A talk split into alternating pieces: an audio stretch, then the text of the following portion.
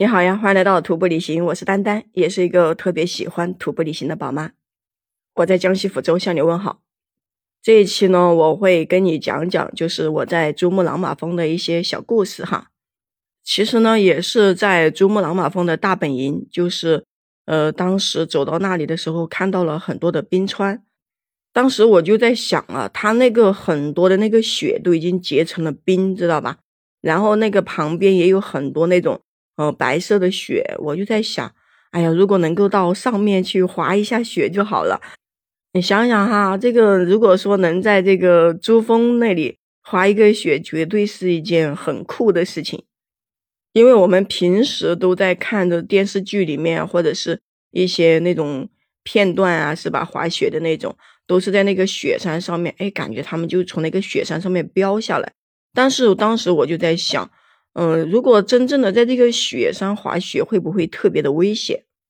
首先的话，因为这个雪山上面，嗯，就是会缺氧啊、高反啊各方面的原因。如果说做那么大幅度的动作，我是觉得有点不敢想象。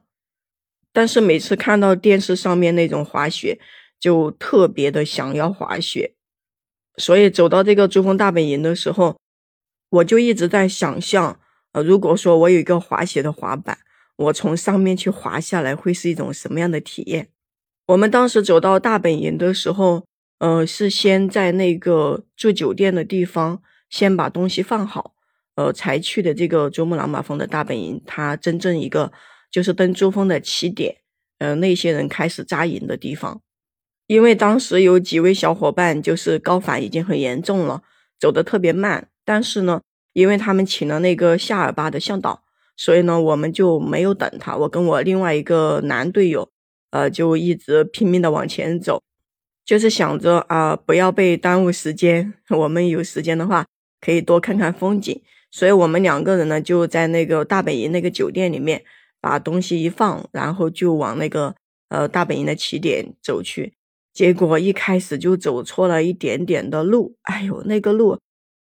真的是就走错了一点点路，那个爬坡呀都累得半死，好不容易爬上去个几十米，然后你告诉我说这个路走错了。当时我们看到的其实路是在那里，我们就以为那条小路就是去大本营的路，结果没想到走错了，又返回去，返回去这么折腾一下，本身呃我们早上就已经走了一个上午，就已经没有力气了，然后下午再折腾这么一下，感觉更没力气了。所以最后快要走到那个呃大本营登山起点的时候，我整个人就已经摇摇晃晃的了，就是特别特别的不舒服，就那个头特别的痛，关键是走路就是那种摇摇晃晃的感觉，整个人就是全身无力，真的好痛苦。但是最后我还是咬牙坚持，一直走到了那个呃大本营的登山起点。当走到这个登山起点的时候，我就特别的兴奋。啊！我第一次知道，原来登珠穆朗玛峰的人从南坡走是从这边登顶，因为我们都知道很多登顶这个珠峰的人都是从尼泊尔这边的南坡登嘛，会比较容易一些。从我们中国的北坡登的话，会比较危险。但是两边都有人登，我当时为什么会选择从尼泊尔这边来看看呢？就是因为这边的话，呃，它那个路程比较长。会经过很多的雪山，风景啊也比较好，最主要是体验感。嗯，我是觉得，呃，就是爬雪山嘛，一定要多走走路，去感受当地的那种风土民情啊，还有就是去体验一下整个被雪山包围的那种感觉，会更好一点。当时我们走到那个大本营的时候，呃，就是我看到了那个雪山，特别想滑雪，呃，然后我就一直在那里想的时候，那我那个队友。他就看到了那个小河谷里面有一个那个冰塔林，但是那个冰塔林的话，它不是特别高，也不是特别壮观的那种，可能是刚形成吧。然后他就叫我说：“他说，嗯，你那个，我们下去看冰塔林吧。”我就说我不去了，我那个不行了。我说我已经快要倒了，知道吧？我就坐在那里，当时那个大本营那里写了一个啊，那不叫写了一个，那就是一个小石片吧，上面被人。稍微写了一下，就是呃，珠峰大本营，然后海拔多少米多少米这个样子，我就站在那里，然后让那些国外的小伙伴，然后帮我拍了几个照。因为我那个队友他去看那个冰塔林去了嘛，我就没人拍照，他下去也没人给他拍照，他是一个人下去的。因为我们大家都不想下去，下到那个河谷里面还有几十米，一旦下去以后，你等一下还得爬上来，啊，那真的会累得半死，所以谁也不想爬。后面那些国外的那些队友全部都走掉了，他们也是拍完照，然后就返回了。毕竟这个珠峰大本营有五千三百多的海拔。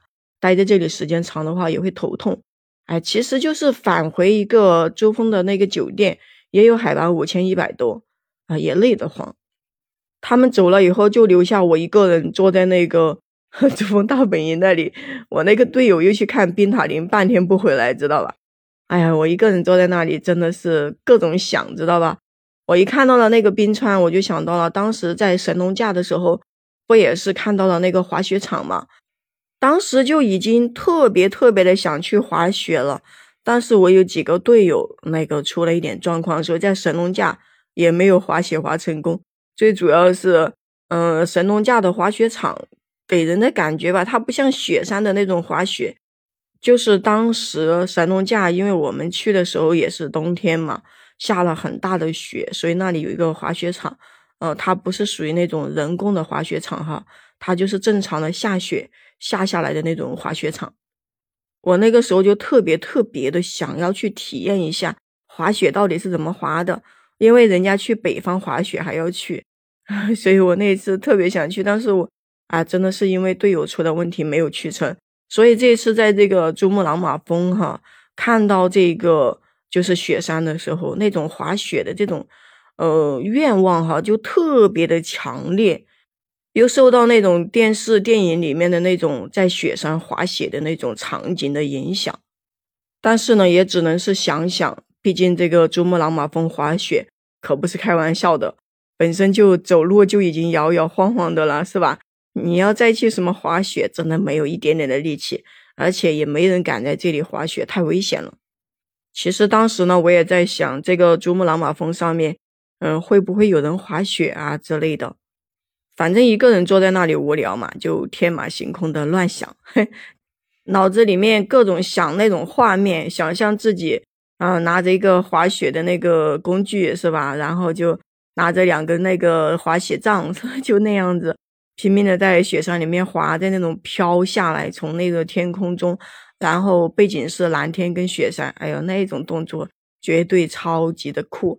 特别是看到那种电视剧里面啊，人一冲到那个雪山里面一冲，整个那个雪全部都那个飞起来的那种感觉啊，超级的爽。你看啊，咱们不能去滑雪，还不能想象一下嘛，是吧？后面想着想着，我那个队友就爬上来了。呃，我问他那个冰塔林好看吗？他说不好看，那个冰塔林太小了。他也就是随便自拍了几张照片就爬上来了。呃，我当时就在跟他说，我说。嗯，我坐在这里想象，如果说能到这个珠穆朗玛峰滑个雪就好了。然后我队友就骂我疯掉了吧，想来这里滑雪，你看看你走路都已经歪成什么样子了，呃，这个走路一点力气都没有，你还想要滑雪？你直接去那个从雪山跳下来好了。我当时就特别的想笑，知道吧？因为好几次我们爬雪山的时候，不是，呃，也是就是从那个雪山上面用屁股坐在那个。雪里面，然后那样滑下来嘛。那个听我节目的小伙伴们应该都知道，我有好几次在雪山都这样子滑过雪。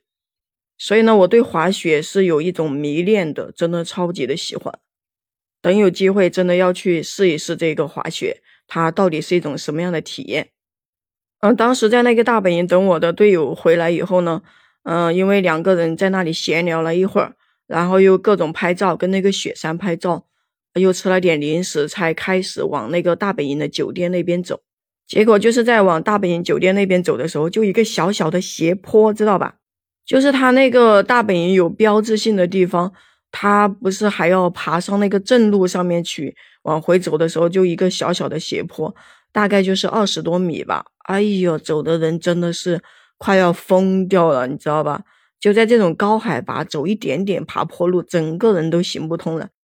然后好不容易爬到那个正路上去，结果我是走平路下坡路都已经那个感觉超强烈，这个头老痛了，整个人真的是，我就是走几步喘几口气的那种，慢慢磨磨回去的。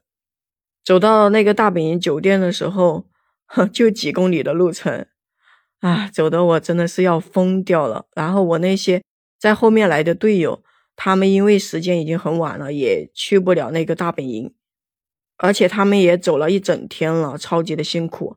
我看到他们都已经全部浮肿了，那个脸都肿成了一个胖子一样的。我们也不建议他们过去，所以呢，大家就在这个大本营的酒店休息。本来是说，呃，到晚上的时候要去看那个珠穆朗玛峰的日落，但是当时因为我们去了大本营，然后我们后面的队友也都没有力气了，那就没有去，就集体的待在那个酒店，从落地窗能够看到一点点的珠峰日落，看的不多。哎，真的是有时候角度不同，看这个珠峰日落，呃，这个日照金山真的是完全都不同。只要你不到观景平台看到的这种日落，那都是超级的普通，而且呃，这个颜色也没有那么鲜艳。所以呢，我们也就是随便看了一下那个日落，拍了两张照，呃，连个合影都没有。反正就想着，呃，还要在这个大本营待两天嘛，呃，我们是留有一天。就是专门去这个大本营的那个呃观景平台拍日照金山的。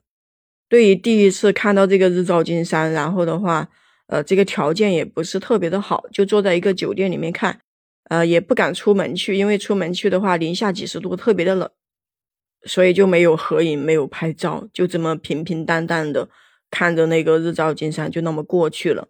当时的那个日照金山就是。一点点金色，先从那个洛子峰的一个金色，然后再到后面一个珠穆朗玛峰的那个颜色，就是一个小金黄的一个小山角，在那个山顶，然后的话上面还飘的有一点点的白云，那个白云在我们看来的时候，当时就是呃像一个那个什么那个山上在冒烟气的那种 飘的一个气流，然后就感觉这个日照金山就是。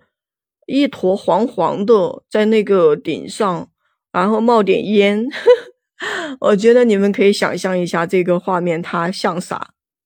反正当时我那个队友的形容不是特别好啊，稍微有那么一丢丢的恶心。那行，下一次呢，我再继续跟你分享这个珠穆朗玛峰日照金山它是什么样子的。那你喜欢滑雪吗？现在呢也冬天了，是吧？到处都在下雪，会不会也像我一样？看到一个雪山就能够把自己想象到上面去滑一个雪，有没有那种特别想要去滑雪的冲动？如果你也喜欢滑雪呀，喜欢这个就是雪山呀，那都可以在评论区跟我留言互动呀，我们一起来瞎聊聊啊！你也可以关注丹丹，订阅我的专辑，也可以加入我的听友粉丝群，就是丹丹的拼音加上八七二幺零，我们下期再见。